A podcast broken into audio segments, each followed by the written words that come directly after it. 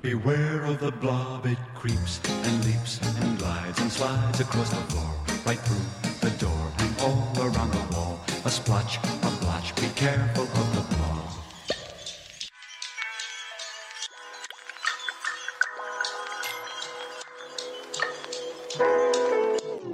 Le blob, blob, blob, un blob sauvage. Le blob. Oui, oui, j'en ai plein.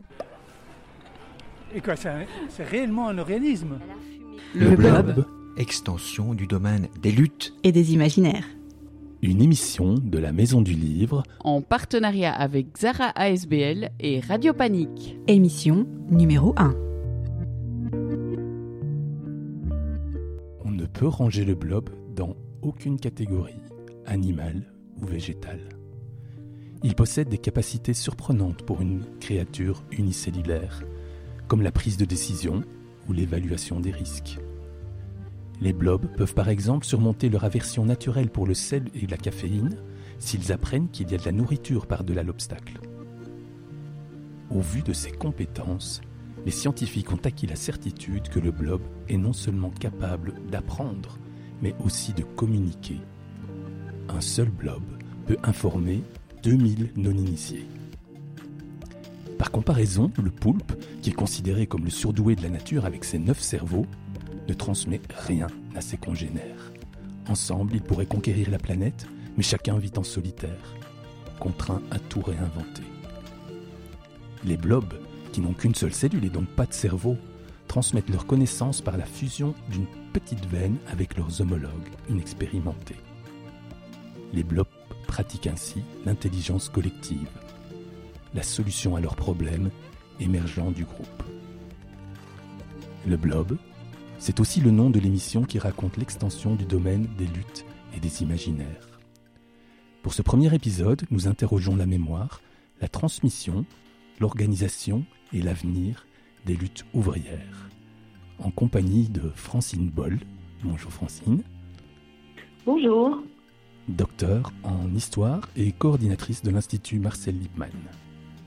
Le voyage commence aux forges de Clabec à la fin du siècle dernier. Travailleurs, travailleurs, puisque nous désirons vivre en des circonstances meilleures, n'accordons désormais par journée au patron rien que 8 heures.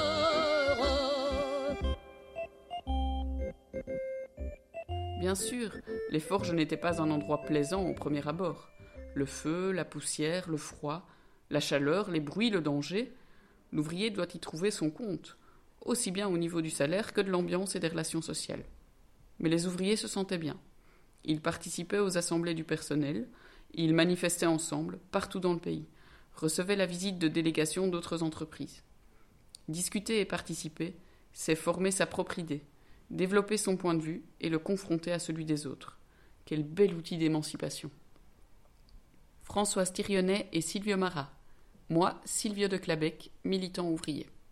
Le syndicat est obligé d'avoir une stratégie pour ne pas se couper de la base des négociations et essayer de rehausser la barre des négociations si la base pousse, s'il si y a un rapport de force qui vient de la base. Ça, ça doit venir toujours, la source, l'énergie sociale, c'est vient de la base. Il n'y a qu'aux forges de Clabec que de telles choses étaient possibles. Ces hommes illettrés faisaient très bien leur travail et avaient juste besoin de l'aide de leurs camarades pour lire certains plans ou pour rédiger leur rapport de fin de journée. Dans un autre système, ils auraient été exclus, mis de côté à vie, c'est tout. Les cadres râlaient parce qu'ils avaient leurs candidats diplômés à deux ou à trois qui sortaient de telle école. En les laissant faire, les jeunes auraient doublé les anciens, ce qui aurait provoqué une amertume certaine et un découragement. Et quand on n'a pas bon moral, on n'est pas bien physiquement. Or, finalement, Clabec connaissait peu d'absentéisme, beaucoup moins que dans toutes les autres sidérurgies en Belgique.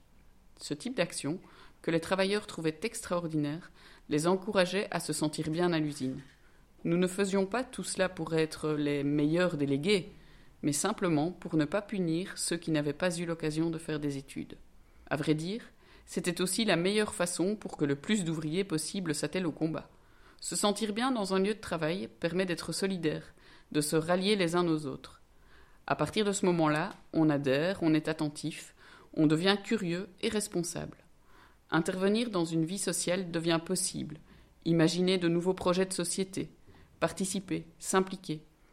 Un travailleur marginalisé sur son lieu de travail ne peut pas mener de combat, ni syndical, ni politique. 50% de mes énergies, c'était pour me battre contre les patrons et les système politique, et 50% contre les structures syndicales bureaucratiques, qui sont, sont inévitablement, font partie du système, et, et voilà, il faut, il faut aussi les faire évoluer, les pousser, tout en disant qu'on ne peut pas s'en passer.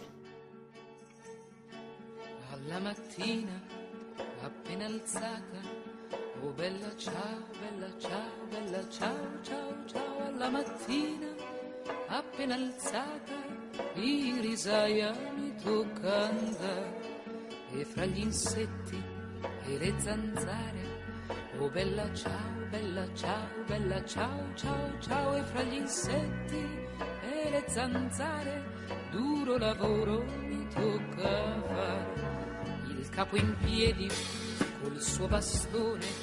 Oh bella ciao, bella ciao. Quand quelqu'un me disait il y a tel problème, je lui demandais En as-tu parlé aux gens de ta brigade? Non Alors tu vas commencer par là. Par après, il revenait Oui, j'en ai parlé, euh, on est tous d'accord. Et je lui répondais En avez-vous parlé à la pause de l'après-midi et à la pause de la nuit?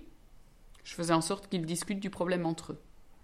En tant que délégué, je dois intervenir, guider la discussion, lui donner une certaine pertinence politique afin que les points de vue ne deviennent pas antisociaux. Les travailleurs n'ont pas nécessairement l'expérience et la formation pour élaborer les revendications sans l'avant-garde. Mais l'avant-garde, ce sont les travailleurs capables de tracer les lignes sur lesquelles le débat va se mener. Je dis tracer les lignes, car il est arrivé plusieurs fois que l'Assemblée remette en question ce que nous avions élaboré. Nous n'avions pas du tout envisagé et pas assez réfléchi. On suspendait alors l'Assemblée pour réexaminer notre position en prenant en compte les nouveaux arguments, puis on reprenait. C'est ainsi que nous combinions centralisme et participation démocratique. Par la, la, la longueur de la lutte que le travail de forge a mené, par sa profondeur, sa pertinence, sa, sa portée politique, il a eu à, avant Québec et après Québec. Je voudrais travailler encore, travailler encore, forger l'acier rouge avec mes mains d'or, travailler. Nous avons obtenu de nombreuses victoires sur le terrain de la sécurité, parfois suite à des conflits, à des grèves, à des arrêts de travail, toujours en créant un rapport de force. Bien que la société capitaliste le nie tous les jours, le capital le plus précieux, c'est l'homme. Pour faire face aux problèmes de sécurité pendant toutes ces années, nous avons discuté, lutté, organisé les travailleurs. C'est à partir des réalités de la vie au travail que nous avons créé un débat et un dialogue permanent dans l'ensemble du personnel. C'est dans cette longue marche que se sont forgées la confiance, la fraternité et l'amitié. En est issue une force sociale et politique qui a pu affronter la fermeture en 1996. Cette force construite pendant 25 ans s'est exprimée comme une puissance de solidarité incroyable, très difficile à désorganiser. La problématique au poste de Québec, elle est en train de devenir ultra politique et on monte au niveau politique quand il faut y monter. Hein. On redescend terre à terre. Quand il faut bastonner, quand c'est politique, on remonte. Hein. Et on fait de la politique. Celui qui n'est pas capable d'en faire, il à faire. Bonjour à tous. Choc frontal en fin de matinée entre la gendarmerie et certains ouvriers des forges de Clabec. Les ouvriers ont voulu monter sur l'autoroute E19 à hauteur de Brenne. La gendarmerie leur a refusé l'accès. Furieux, l'un des conducteurs d'un bulldozer a foncé avec son engin sur un combi de la gendarmerie. Il y a plusieurs dizaines de. Dans la cour de la grande usine, les travailleurs sont rassemblés. Ça fait huit mois qu'on leur serine les mêmes promesses et les mêmes regrets. On voudrait les voir fatalistes, baisser les bras et fermer les yeux, subir les lois capitalistes comme si elles venaient du bon Dieu. Tous en rang vers le bureau Gueule et surtout rester sage. Mais à la fin du compte, on les traite de terroristes. Ceux qui refusent la honte et veulent que demain existe. Ceux de Clabec apprennent aux ouvriers la fierté de dire non aux lois du marché, à l'Europe du pogne, à l'Europe des nantis, mais à l'Europe des hommes, ceux de Clabec disent oui. Le jeune homme à l'époque qui chante en s'accompagnant à l'accordéon, c'est Laurent Wanson, qui est aujourd'hui metteur en scène, acteur et auteur même, et il participera à notre prochaine émission du Blob.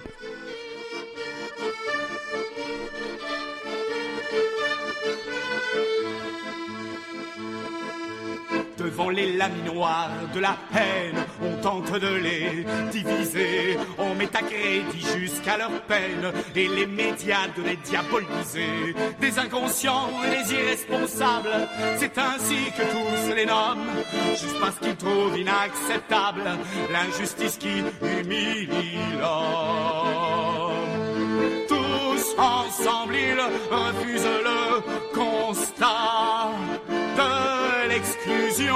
et des potentats. Mais à la fin du compte, on les traite de terroristes, ceux qui refusent la honte et veulent que demain existe. Ceux de Clabec apprennent aux ouvriers la fierté de dire non aux lois du marché, à l'Europe du pogne, à l'Europe des nantis, mais à l'Europe des hommes, ceux de Clabec disent oui.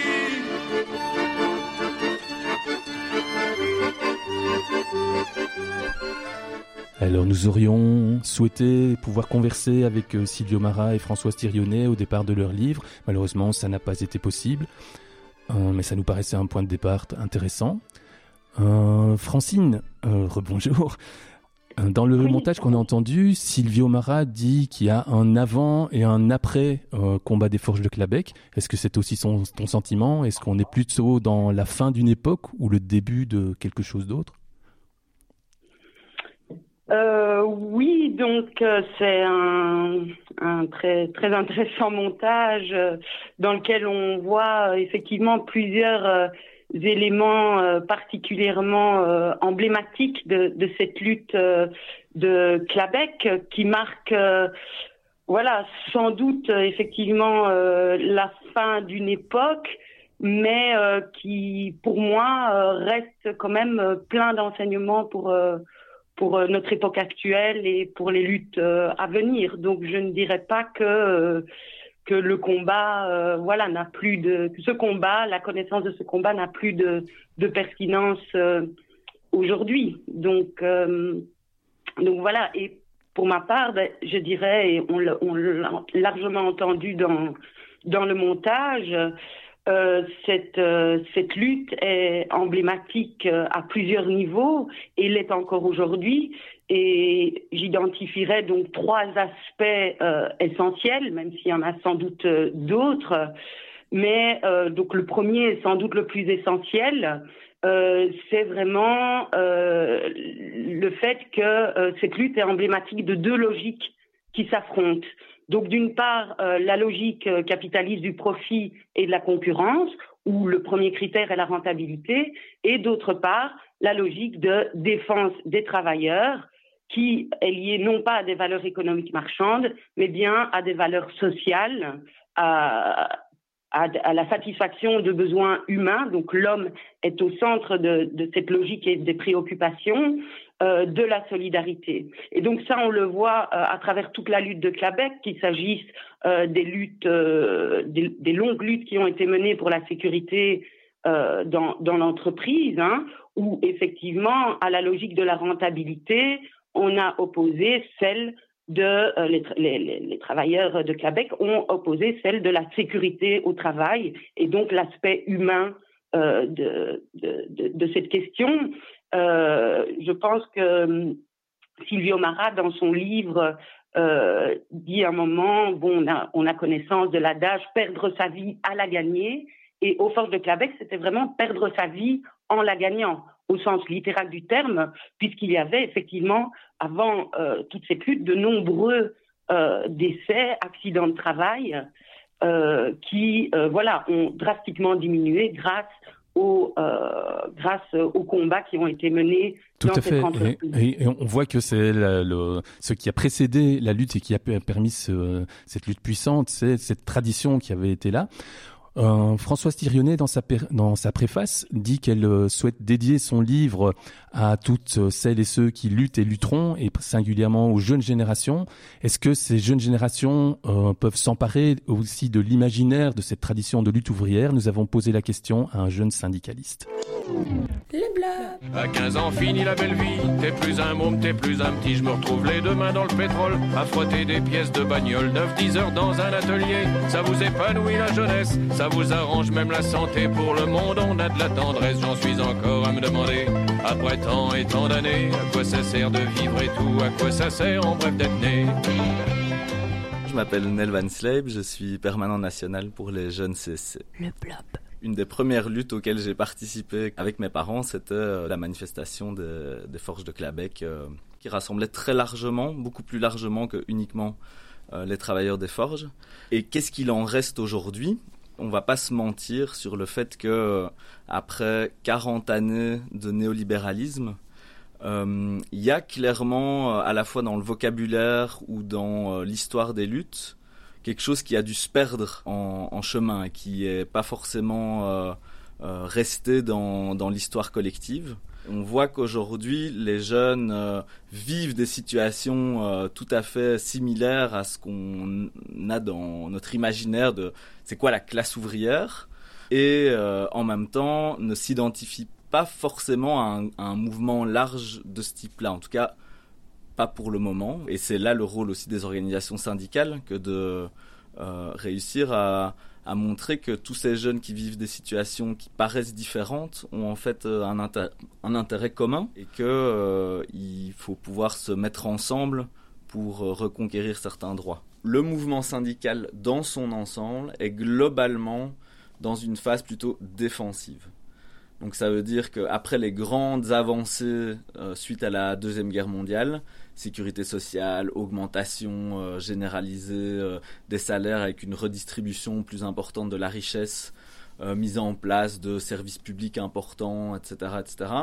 à partir des années 80, on sent que là, ça, ça s'inverse. Comment faire en sorte de retourner vers les jeunes avec un message qui est positif au travers du syndicat si on veut pouvoir s'en sortir dans un monde où on est comme ça, tout le temps en concurrence pour trouver du boulot, pour un salaire, pour euh, finir ses études, etc., etc. La première euh, difficulté, je dirais, c'est d'aller à contre-courant avec ce message-là et de faire en sorte de pouvoir aller vers les jeunes avec ce message positif qui n'est pas un message dominant euh, autour de nous je rêve d'un monde euh, où euh, on aurait détruit le sexisme, le racisme, euh, où on aurait accès tous à un travail de type contrastable, mais aussi dans un temps de travail réduit. Donc tout ce qui est réduction collective du temps de travail et tout, c'est aussi des discussions qu'on a avec l'accès à la culture, avec une meilleure redistribution des richesses. ça, c'est un idéal qui est porté par l'organisation et que portent tous les jeunes qui nous rejoignent et qui participent à nos activités. Quoi. Alors, je t'ai interrompu dans ton développement, Francine. Je te prie de m'en excuser. On va te laisser la parole tout de suite. Peut-être réagir un petit mot sur euh, ce qu'on vient d'entendre, à savoir la, phase défensive dont on n'arrive pas à sortir et pour retourner à une nouvelle offensive qu'on peut dater des années 80, Reagan-Thatcher. Est-ce que c'est ton analyse également? Oui, oui, tout à fait. Euh, oui, effectivement, à partir euh, bah, des, années 80, euh, peut-être déjà un tout petit peu avant, voilà, on entre dans une phase de, régression économique, de, crise, on va dire, hein, selon voilà des cycles du, capitalisme. et à partir de ce moment-là, on va effectivement avoir une offensive, une attaque des statuts, des conditions de travail travail, des tentatives, voilà, de d'augmenter la durée du travail à nouveau, alors qu'elle avait eu tendance à diminuer durant les, décennies précédentes. Évidemment, pas diminuer toute seule, hein, c'est toujours sous le coup de la pression syndicale, de l'action des travailleurs. Mais là, effectivement, voilà, il y a une offensive de la part euh, du, du, monde patronal et politique, euh, des politiques néolibérales, qui fait que le mouvement ouvrier s'est retrouvé effectivement à euh, être dans une position euh, défensive défensive dans ces mouvements, oui. Mais est-ce qu'on a malgré tout gardé une certaine mémoire de tradition, entre, en ce compris dans l'imaginaire? Est-ce que tu penses que dans l'imaginaire des jeunes générations, ils pourraient se réemparer de cet esprit de lutte qu'on a vu à travers les luttes, notamment aux Forges de Clabec euh, Oui, oui, tout à fait. Mais évidemment, bon, la question, c'est celle de, euh, de la transmission. Euh, donc, pour moi, en tant qu'historienne, euh, c'est évident qu'il y a un fil rouge, un fil rouge qui se déploie à travers l'histoire et qui ne remonte pas euh, uniquement aux, aux, forces de Clabec, hein, qu'on peut faire remonter euh, bien plus loin, aux grèves de 36, aux grèves de 32, aux luttes pour le suffrage universel, etc. Donc euh, euh, ce fil rouge existe, mais et donc peut, euh, enfin doit être euh, réapproprié, doit être euh, transmis. Mais le problème, c'est effectivement celui de la transmission, tandis que les lieux traditionnels de cette transmission sont en train d'être radicalement modifiés. Donc, si vous voulez, par rapport aux, aux, luttes, euh, donc, euh, disons, d'avant euh, les années 70 ou d'avant la désindustrialisation, en fait, il y avait un fil rouge, une transmission qui se faisait de génération en génération dans le cadre de ces usines. Et donc, les travailleurs de Québec, comme les travailleurs de Glaverbell, etc., pouvaient bénéficier des expériences des anciens. Et donc, cette mémoire euh, était, euh, se, se, transmettait effectivement. À partir du moment où euh, ces entreprises ont été fermées, délocalisées, ben, il y a tout un pan de cette mémoire qui, effectivement, se perd dans la nature. Alors On justement, qu'est-ce qu oui. que tu verrais, toi? Bon, tu es historienne, donc j'imagine que c'est quand même des, des, une question qui te préoccupe, la transmission. Qu'est-ce que tu vois comme, euh, comme moyen de, de transmission de cette mémoire? De ces luttes dès lors qu'effectivement elle ne peut plus se faire sur les, lieux de travail et pendant les luttes. Oui, oui, tout à fait. Donc, euh, bon, euh, en histoire, on distingue la mémoire, euh, enfin les historiens distinguent donc l'histoire de la mémoire. Hein. Euh, la mémoire, c'est le souvenir que les êtres humains gardent de leur passé, et donc on a des mémoires collectives en fonction du fait que ben, des individus ont partagé une même expérience, et donc ils transmettent cette expérience. Ben, c'est notamment la mémoire ouvrière donc qui est transmise euh, par les ouvriers euh, à destination euh, des, des, ouvriers. Mais par rapport à l'historien, évidemment, l'objectif de l'historien, il est quelque part différent, même si, évidemment, histoire et mémoire sont, sont liés et s'alimentent l'un l'autre, mais l'objectif de l'historien, c'est avant tout de comprendre le passé et de l'expliquer à travers bon, l'élaboration de pratiques de, problématiques de recherche qui euh, questionnent le passé. Donc pour nous, historiens, la question, c'est pas évidemment de juger ni de distribuer des bons ou des mauvais points, mais c'est effectivement euh, en, en, en, en faisant ressortir ces pans de l'histoire qui aujourd'hui euh, sont euh, plus ou moins évanescents et on sait que la mémoire ouvrière est plus évanescente que celle des, des, des, élites en mettant Francine, en avant. Francine, oui, oui. Oh, tu, tu, sais que nous sommes un peu pris par le temps. Hein. Nous, nous, à la Maison du Livre, on, on, on se rend bien compte que le travail d'historien est, est, fondamental, mais que ce n'est pas forcément lui qui va, qui va transmettre justement la mémoire et l'esprit des luttes aux premiers concernés. Et donc, on, nous faisons de l'éducation permanente, mais on ne s'adresse pas non plus forcément aux ouvriers. On, avait envie d'interroger le rôle de la culture dans cette transmission. Et euh, pour te permettre de souffler un peu, je, voilà, moi, je, je pensais à, à quelques œuvres que j'ai envie de citer. Il y, a, il y, a, un travail de théâtre qui, qui, qui est fait Euh, je pense par exemple à Jean-Marie Piem, qui est un, auteur dramaturge national qui a beaucoup euh, travaillé la question de la classe ouvrière. Je pense à une de ses pièces, J'habitais une petite maison sans grâce, j'aimais le boudin, un titre qui annonce déjà tout un programme. Il y a des documentaires euh, importants qui ont été faits sur le sujet. Nous entendrons tout à l'heure un extrait de Rien ne nous est donné de notre partenaire Le Xara. Il y a des films, hein, on pense à Ken Loach, évidemment, de Navigators ou Les Dockers de Liverpool. Nous avons entendu quelques extraits de chansons. Et puis, euh, à la Maison du Livre, euh, nous aimons bien les livres. Il y a les livres de sciences humaines, mais il y a aussi des livres de fiction. Il y avait Germinal, très connu. Il y a euh, Grève générale de Jack London, un peu moins connu. Et des livres plus récents, moi je pense encore à Sortie d'usine de François Bon et L'établi de Robert Linhart, qui est un, livre où, où il s'est inscrit lui-même comme auteur dans une usine et il en a fait l'établi dont nous allons entendre un extrait. Est-ce que tu as déjà entendu parler du blob euh, Non, je sais pas. Je, sais pas du tout ce que c'est. Tu peux m'expliquer? Peut-être.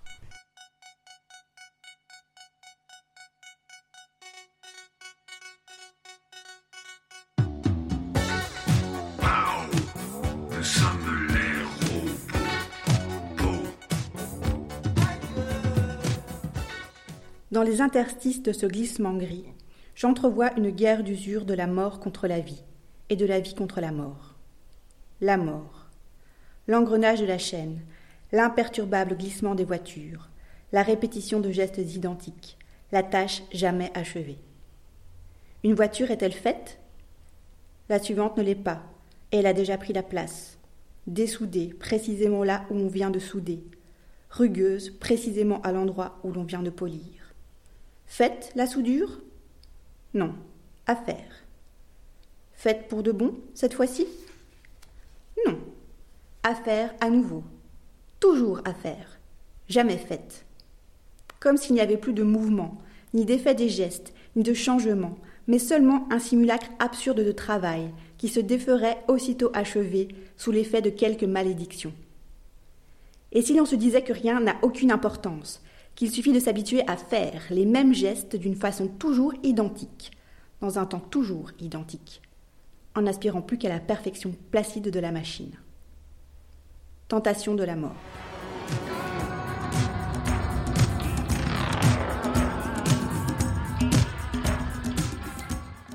Mais la vie se rebiffe et résiste.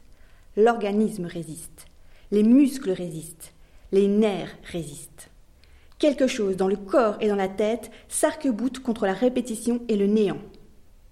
La vie, un geste plus rapide, un bras qui retombe à contretemps, un pas plus lent, une bouffée d'irrégularité, un faux mouvement, la remontée, le coulage, la tactique de poste. Tout ce par quoi, dans ce dérisoire carré de résistance contre l'éternité vide qu'est le poste de travail, il y a encore des événements, même minuscules, il y a encore un temps, même monstrueusement étiré. Cette maladresse, ce déplacement superflu, cette accélération soudaine, cette soudure ratée, cette main qui s'y reprend à deux fois, cette grimace, ce décrochage, c'est la vie qui s'accroche. Tout ce qui, en chacun des hommes de la chaîne, hurle silencieusement Je ne suis pas une machine. Ce qu'on a trop longtemps tondu en caniche, cela garde encore une mâchoire de loup. Pour mordre, pour se défendre, oui, pour attaquer, pour faire la grève. La grève. La grève. C'était donc euh, Robert Linhart ponctué par euh, Jacques Prévert. Euh, L'établi, ben, c'est encore, euh, il, à la grève, c'est encore la classe ouvrière, telle qu'était celle de Clabec tel que nous voulons en parler aujourd'hui, mais qui, comme tu l'as dit Francine, subit une forte offensive patronale euh, pour des raisons de profit, pour des raisons de stratégiques. On assiste aujourd'hui vraiment à des grosses transformations du monde du travail, euh, désindustrialisation, euh, automation, délocalisation, dématérialisation du travail. on n'a plus vraiment ce modèle des grosses entreprises dans lesquelles on peut, on peut s'organiser faire la grève. Est-ce qu'il ne faudrait pas euh, se demander ce qu'est encore la classe ouvrière aujourd'hui, peut-être la redéfinir, et c'est quoi la base aujourd'hui? Si, si, on doit en faire appel à la base pour ces luttes, ce serait quoi selon toi? Oui, alors euh, moi je voudrais dire euh, par rapport à tout cela, effectivement, il y a bon d'importantes évolutions qui, qui, qui, se produisent depuis plusieurs décennies. on assiste effectivement à une fin de la centralité de l'entreprise, mais pas à la fin du travail salarié. En fait, le travail salarié change certes de forme, mais euh, les fondements du salariat restent identiques. Donc, on est toujours bien dans une situation où euh, il faut, euh, les individus sont contraints de vendre leur force de travail en échange d'un salaire, et donc on est bien dans une relation de dépendance vis-à-vis du salariat ou de prolétarisation. Donc on n'assiste pas à une fin du travail. Jamais autant de monde n'a travaillé aujourd'hui. Le travail féminin est généralisé, mais bien à une fin de la centralité de, euh, de l'entreprise. Mais le travail reste tout de même une valeur centrale dans nos sociétés, qu'on le déplore ou non. C'est un fait. Toute la vie sociale est organisée autour du fait de euh, disposer d'un travail. Et donc peut-être qu'effectivement parler aujourd'hui de classe ouvrière euh, semble un peu vieilli, vieillot, mais euh, voilà, il y a quand même de nouveau un fil rouge qui relie cette classe ouvrière aux travailleurs d'aujourd'hui. enfin voilà, la classe ouvrière était aussi une classe travailleuse, laborieuse. Donc on serait sur la classe salariale, la classe de travailleuse, mais est-ce qu'il ne faut pas alors aussi revoir peut-être les, les, revendications concernant le travail et, et les revendications syndicales. Et notamment la question du productivisme. Est-ce qu'on n'en est pas non plus à la contestation, euh, non pas du travail qui est nécessaire, mais des rapports de ce que notamment les enjeux climatiques euh, impliquent sur euh, cette idée qu'on va toujours plus produire et plus consommer On retrouve notre permanent des jeunes CSC et on te retrouve tout de suite après Francine. On se plaint beaucoup que l'économie prend le dessus sur l'écologie, c'est un peu l'impression qu'on a. nous, les tout le monde nous dit que c'est beaucoup plus compliqué que ce qu'on croit. Ben, euh, prouvez-le nous, quoi. Vous écoutez le Blob. Un des débats qui a été mené et qui a été emmené par la jeunesse, c'était vraiment le débat sur euh, le climat.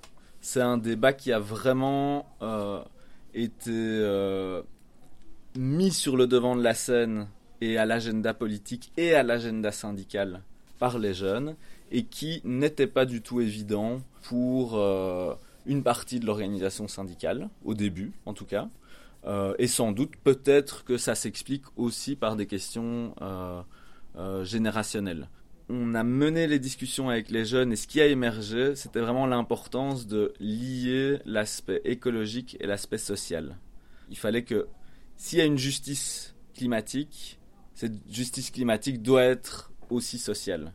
On ne peut pas séparer les deux par rapport à la question du, productivisme et de euh, qu'est-ce qu'on envisage comme société pour l'avenir, en fait, c'est un peu ça. C'est clair que la question climatique et écologique, ça a été euh, un peu un tournant, parce qu'il a fallu à la fois lier des problèmes très concrets d'emploi, de, est-ce qu'on va se pouvoir euh, terminer la fin du mois, est-ce que on est suffisamment protégé par la sécurité sociale Est-ce que, avec des enjeux beaucoup plus long terme, de, mais en fait, euh, comment est-ce qu'on va produire, avec quelle énergie, avec quelle mobilité, dans les 20, 30, 40, 50 ans à venir? Donc ça veut dire on n'est pas en rupture complète avec le passé, qu'il faudrait faire table rase de tout ce qui a été construit. Non, on veut s'appuyer sur les bonnes choses qui ont été aussi réalisées par le mouvement ouvrier depuis euh, un siècle et demi pour euh, envisager l'avenir. Et là où on est assez en colère au niveau de la jeunesse, c'est de voir que depuis 20 ans, on nous parle du changement climatique, on nous parle de ce qu'il faudrait faire pour euh, décarboner l'économie, et depuis 20 ans, on laisse faire les règles du marché, et on voit que les choses n'avancent pas. Il n'y a pas réellement d'actes qui ont été posés suffisamment loin pour inverser la tendance.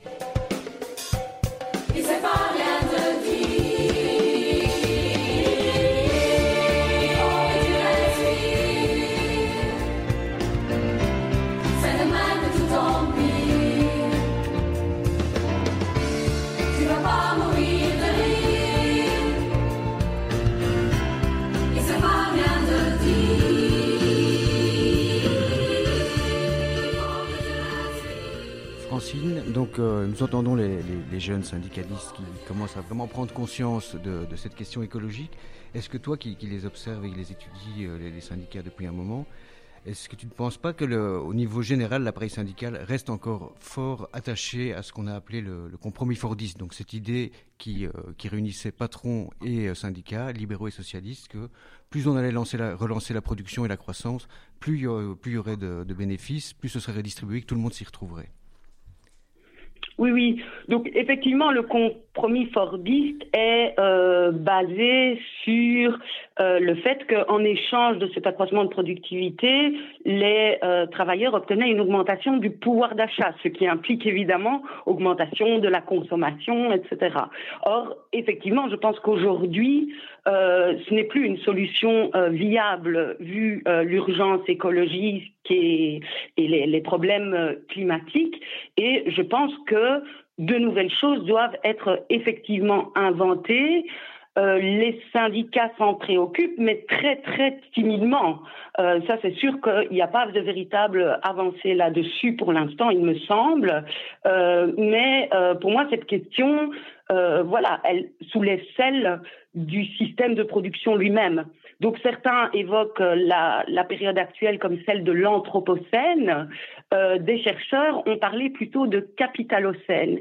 Et c'est clair que c'est le, système capitaliste euh, lui-même qui est à la base de cette euh, augmentation jamais vue euh, depuis l'apparition de l'humanité de, la pollution et des problèmes environnementaux, qui date effectivement du capitalisme et de cette logique productiviste euh, essentiel au capitalisme, hein, qui fait partie de son être, basé sur une croissance continue des richesses et donc une exploitation continue et incessante des richesses. Et donc ça, ce sont effectivement euh, des choses qui devraient être questionnées aujourd'hui, la question du productivisme.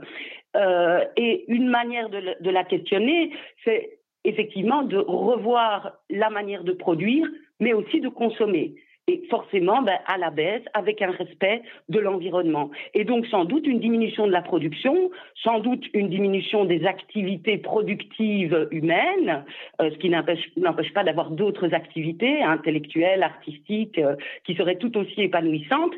Et donc, ben, quelque part, euh, pour moi, la revendication qui pourrait rester centrale, c'est celle de la réduction du temps de travail. On produit moins, on travaille moins, et ben, quelque part, euh, est-ce que tout le monde ne s'en porterait pas mieux, y compris évidemment euh, notre environnement et, la nature? Et peut-être aussi de redonner du sens, un autre sens à la nature même du travail.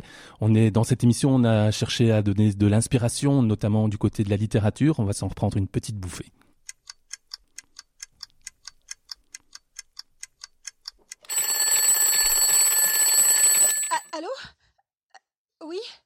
Quoi?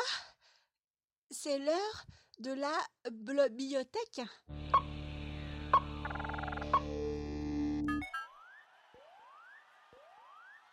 L'ouvrier, l'employé, le technicien, l'ingénieur, le chercheur ne veulent pas être programmés sous la dictée. Ils ont un savoir, des idées, de l'imagination. Ils veulent être rétribués pour cela, pour leur qualification chèrement acquise, par le diplôme ou par l'expérience, non pour les calculs d'actionnaires rapaces ce que l'on appelle le dumping social, la mise en concurrence généralisée et la négation de l'universalité. Retour au respect mutuel des gens qui travaillent. Retour à l'œuvre. Le mouvement ouvrier a été acteur de grandes réformes qui, un temps, ont changé la vie. Journée de 8 heures, semaine de 40 heures, sécurité sociale, trois syndicats dans l'entreprise. Il a été, alors, œuvrier avant la lettre. Il peut aspirer à le redevenir, pour les siens, et plus encore pour un monde en attente d'un nouvel élan, d'un 1936 d'aujourd'hui. Retour à l'œuvre collective. Libérons les artistes, les artisans, la création. Aidons-les à ne plus être commandés par des bureaucrates de ministères, de métropoles ou de sous-préfectures. Aidons-les à construire leur compagnie, comme celle de Jean Villard à l'époque, pour qui le devoir était de présenter au public ce qu'il ne sait pas qu'il désire, comme celle d'Ariane Mouchkine, aujourd'hui, au Théâtre du Soleil, qui crée infatigablement des spectacles de découverte du monde. Dans le théâtre, retour à l'œuvre. Mieux qu'une légende refroidie qui ne coûte pas cher d'exalter dans les cérémonies officielles, il y a le désir à chaud toujours là. souvent jeunes et sans arrogance, dans les quartiers des villes et aux villages, masqués, barrés par les grands rassemblements des profiteurs qui vident les arrière-pays où les démagogues politiques font le plein. Le désir de retour à l'œuvre sonne à toutes les portes de la vie. La vie de l'humain qu'on soigne, qu'on éduque, à qui on rend justice, qui s'informe, qui se cultive, qui joue, qui s'associe, qui se bat, fort de la solidarité qui s'offre à qui sait la chercher. Œuvriers, debout. Manifeste des œuvriers, Roland Goury, Bernard Lubat et Charles Sylvestre. Alors passer du statut d'ouvrier au statut d'œuvrier, se réapproprier le sens de son travail, est-ce que ça, est-ce que ça te parle? Je, voulais peut-être te relancer sur la question de l'autogestion que, euh, au sujet de laquelle le syndicat est très réticent. Est-ce que tu suis cette position et tu pourrais l'expliquer? Comment est-ce qu'on peut se réapproprier le sens du travail dans un monde où les travailleurs sont aussi hein, beaucoup plus atomisés, où il n'y a plus cette base dont parlait Mathieu tout à l'heure? Oui, euh, mais voilà, je pense que cet extrait euh, pose bien euh, une question évidemment centrale du travail, qui est celle de, de l'aliénation. Et je vois que ben voilà, on utilise d'autres mots, œuvrier à la place d'ouvrier, activité à la place de, de travail. Euh, effectivement, donc l'idée c'est euh, certainement bon aujourd'hui euh, le travail, nos activités sont orientées en fonction des marchés et non pas en fonction des, besoins déterminés collectivement. Et L'idée de l'autogestion, c'est un petit peu celle-là. Donc, c'est d'autogérer à la fois la manière de produire, mais aussi de décider collectivement de ce qu'on produit, pourquoi, dans quel objectif et en vue de euh, la satisfaction de, de, quels besoins qui sont déterminés collectivement. Donc effectivement, les expériences d'autogestion, c'est quelque chose qui, qui me parle, qui me parle et qui, euh, à mon avis, pourrait avoir euh, de l'avenir par rapport à une gestion plus respectueuse euh, de, de, la vie sociale euh, en lien avec, euh, avec l'environnement, puisque alors on n'est plus dans des, des productions qui sont euh, mondialisées qui dépendent de marchés mondiaux, mais des productions qui sont directement décidées euh, en commun à l'échelle locale à travers des pratiques évidemment de, de démocratie directe, euh, d'assemblée, etc. Pour moi, ça peut vraiment être une voie, euh, voilà, vers vers des, des, des solutions de, société alternative à la société actuelle financiarisée, euh, mondialisée, et avec son lot évidemment de dumping social, délocalisation, etc., vu que l'objectif premier, c'est le profit et euh, voilà. Alors reste pour renverser cette tendance à aborder la question des rapports de force.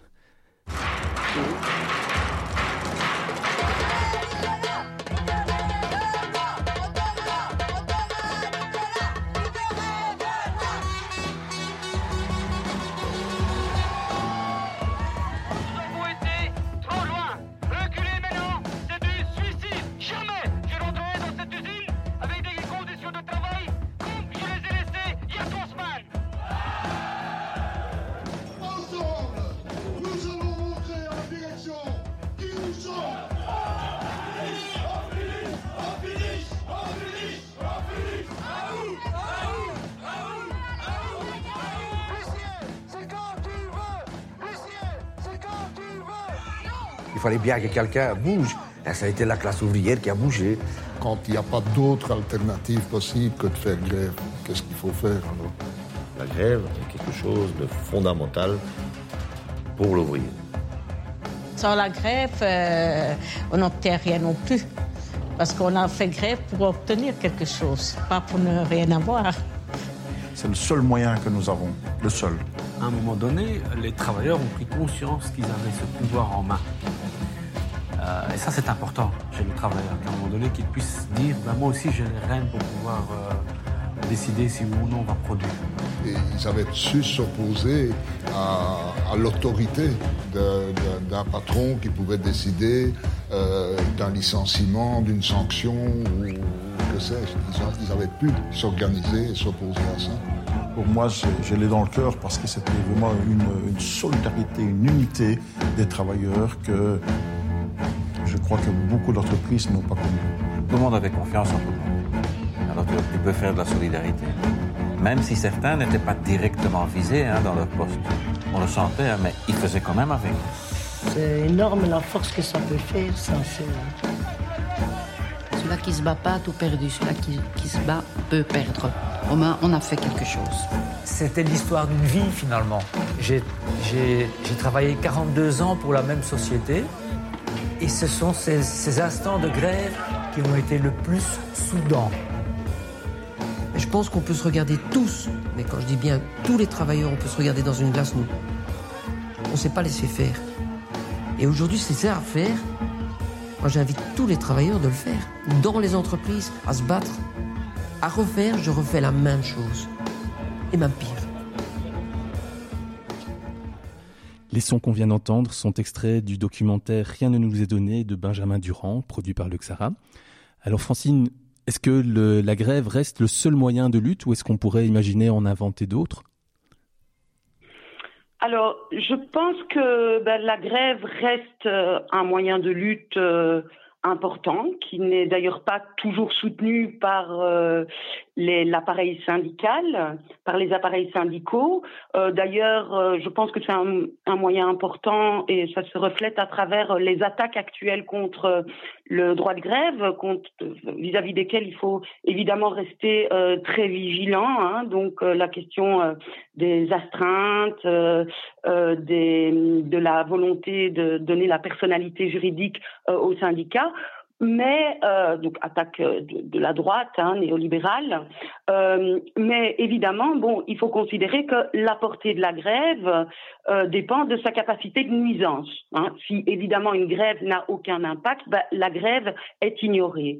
Or, on a vu que ben, on est dans une société qui est euh, en forte évolution par rapport à la centralité de l'entreprise, euh, où on va avoir euh, ben, la numérisation, l'informatisation. Aujourd'hui, le télétravail certainement réduit drastiquement la portée des grèves.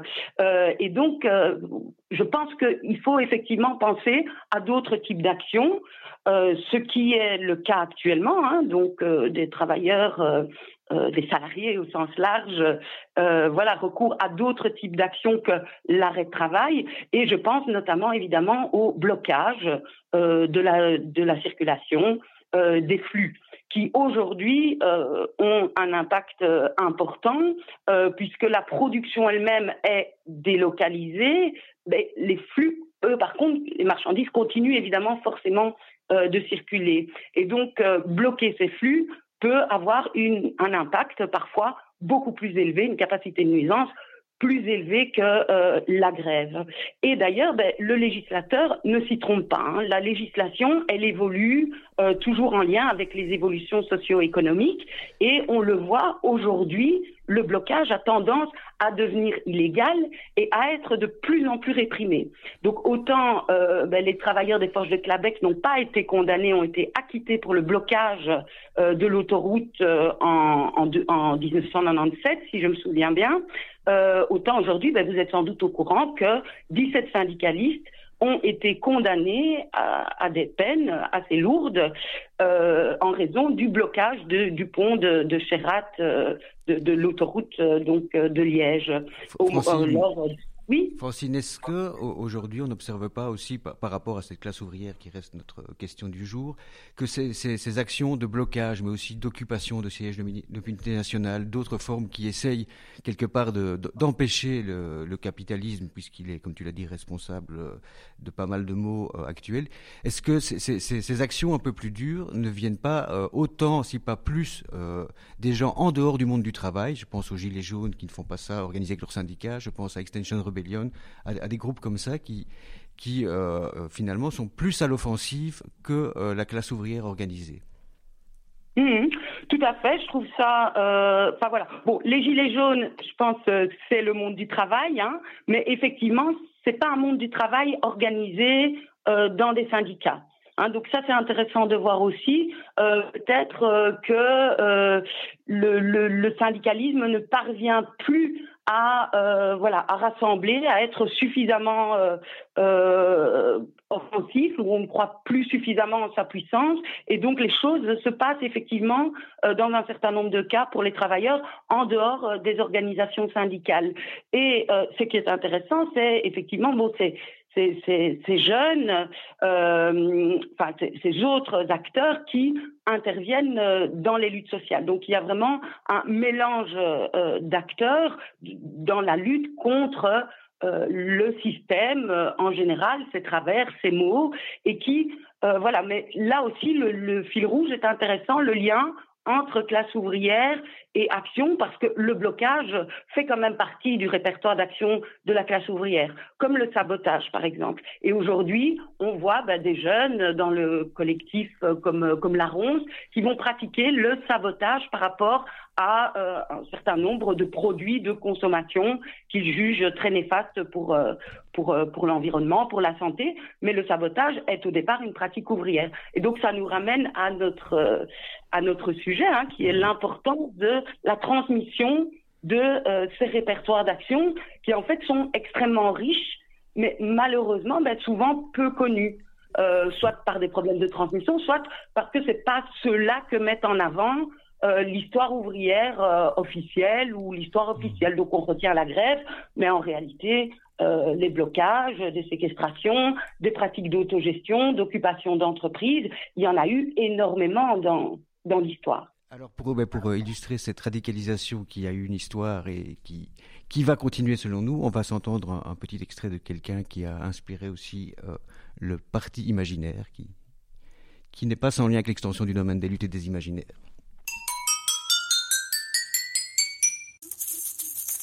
Voici maintenant un extrait de notre bibliothèque.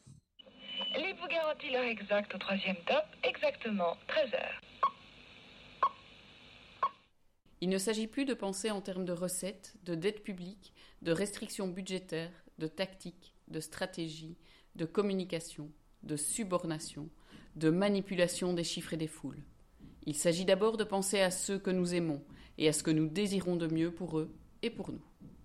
Imaginez que l'imagination et la poésie envahissent enfin ce monde sclérosé, desséché, stérilisé par le règne du calcul égoïste, par la cupidité boursière, par une politique inféodée au capital financier international. Introduisez dans les mœurs cette gratuité si préjudiciable au totalitarisme économique et vous assurant de la solidarité du plus grand nombre, vous ferez rendre gorge à ceux qui gèrent le bien public au profit des multinationales et aux dépens des citoyens. Alors maintenant, tranquillement et tous ensemble, nous allons aller toucher notre pays. L'argent est là. Il s'étale cyniquement sur le marché, où son caractère sacré suscite l'admiration des patrons, des actionnaires et des folliculaires stipendiés par le système. Des sommes considérables passent d'un consortium à l'autre. Elles circulent en circuit fermé. Elles ont été désinvesties du secteur social et ne créent plus un dynamisme d'entreprise. Elles n'améliorent plus les secteurs de la production utile. Au contraire, elles les liquident pour augmenter la masse financière affectée aux spéculations boursières. Aucune décision éthique n'obtiendra de les arracher à une concentration aberrante, vouée à imploser. En revanche, l'essor d'un nouveau mode de production a le pouvoir de détourner le flux financier à son profit. C'est à nous de miser sur cette mutation du capitalisme pour exiger qu'au-delà de la marchandise rendue à sa valeur d'usage, la qualité de la vie triomphe de l'économie. Le problème actuellement, il est de savoir si on a la volonté de repartir avec le potentiel humain ici, ou si on veut repartir avec le seul intérêt économique, le seul intérêt du profit. Raoul Vaneghem, modeste proposition aux grévistes pour en finir avec ceux qui nous empêchent de vivre en escroquant le bien public. Une autre manière, Francine, de, euh, résister à, cette quête du profit, à cette aliénation dans laquelle nous vivons, ce sont les, actions de boycott, euh, soit le boycott de la consommation de certains produits, soit euh, une action qui avait été euh, assez sympathique mais qui n'a eu aucun succès, c'était l'appel de Cantona à retirer l'argent des banques. Voilà, je me demandais ce que tu pensais de, ces appels au boycott et peut-être des conditions dans lesquelles ça peut faire rapport de force, puisque c'est quand même cette question-là qui, qui, fera, qui pèsera dans la balance.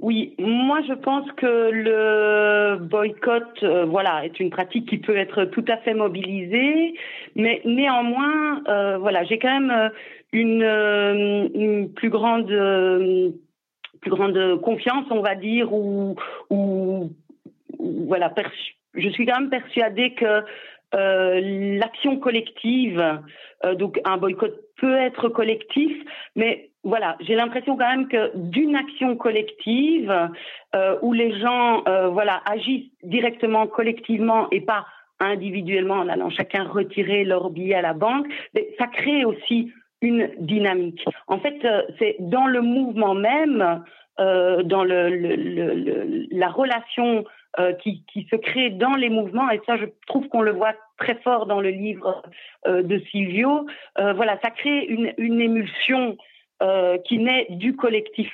Donc, moi, j'aurais plus tendance à penser que euh, l'action collective restera quand même le levier qui permettra de faire euh, de faire bouger les choses, même si celle-ci peut effectivement changer de forme. Mais par exemple, on a vu à travers bah, la lutte des Gilets jaunes comment l'occupation des ronds-points avait permis de, sortir euh, de cet euh, individualisme vraiment prégnant dans lequel euh, étaient enfermés en fait les gens qui ont retrouvé le dialogue, favoriser ben, justement tous ces, ces, débats, ces assemblées populaires et cette idée voilà de pouvoir décider collectivement des choses qui vont être mises en œuvre euh, dans un esprit de, de solidarité. Et l'esprit de Clabec, euh, ben, c'est ça aussi, c'est d'être parvenu à créer, à recréer un collectif, alors que tout dans cette société est fait pour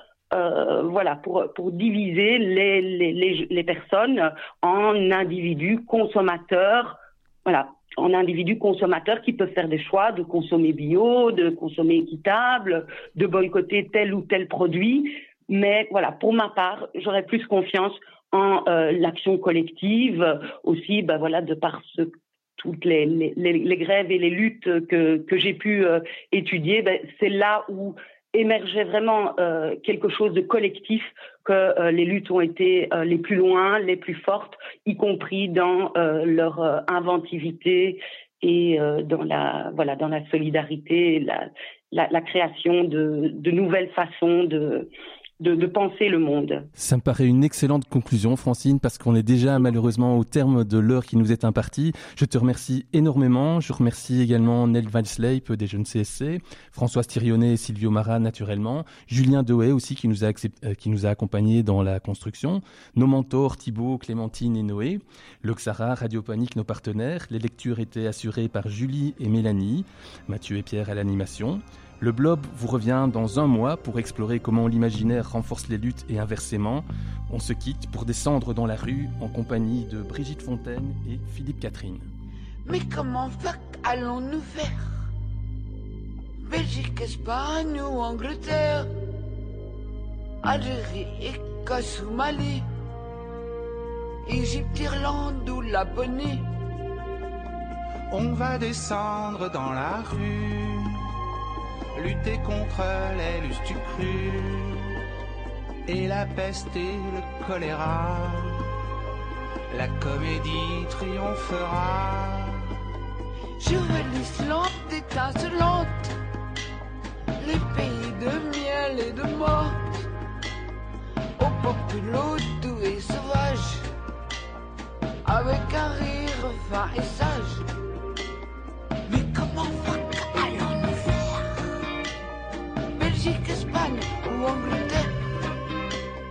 On va descendre